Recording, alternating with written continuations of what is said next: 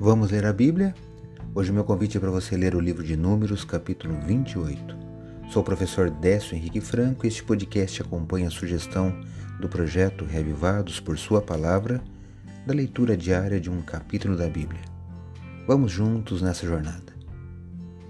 Este capítulo apresenta a instrução a respeito das ofertas contínuas que deveriam ser trazidas ao longo do ano.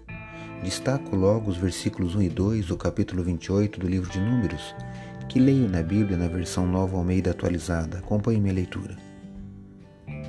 O Senhor disse a Moisés: Ordene aos filhos de Israel e diga-lhes: Tenham cuidado da minha oferta, do meu alimento para as minhas ofertas queimadas, do aroma agradável, para me trazer essas ofertas no tempo determinado. Eu li Números capítulo 28, versos 1 e 2. Observe que a adoração é parte essencial da relação do homem com Deus. Como já fora ressaltado antes, houve um descuido no padrão de adoração no deserto. Agora, havia necessidade de os israelitas serem lembrados do que se esperava deles.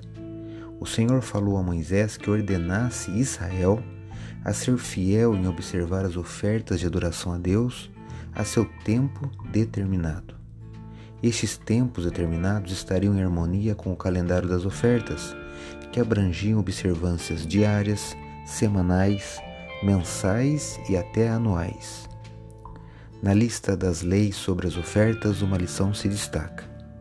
Existe uma oferta a Deus apropriada para cada tempo e para cada lugar. A verdade é universal.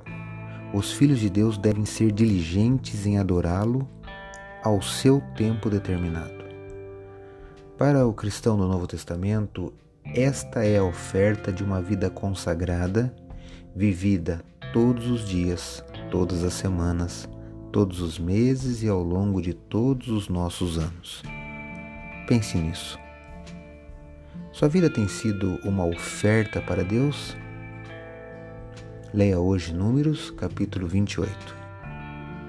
Esse foi mais um episódio diário deste projeto de leitura da Bíblia apresentado por mim, Décio Henrique Franco. Um abraço e até amanhã.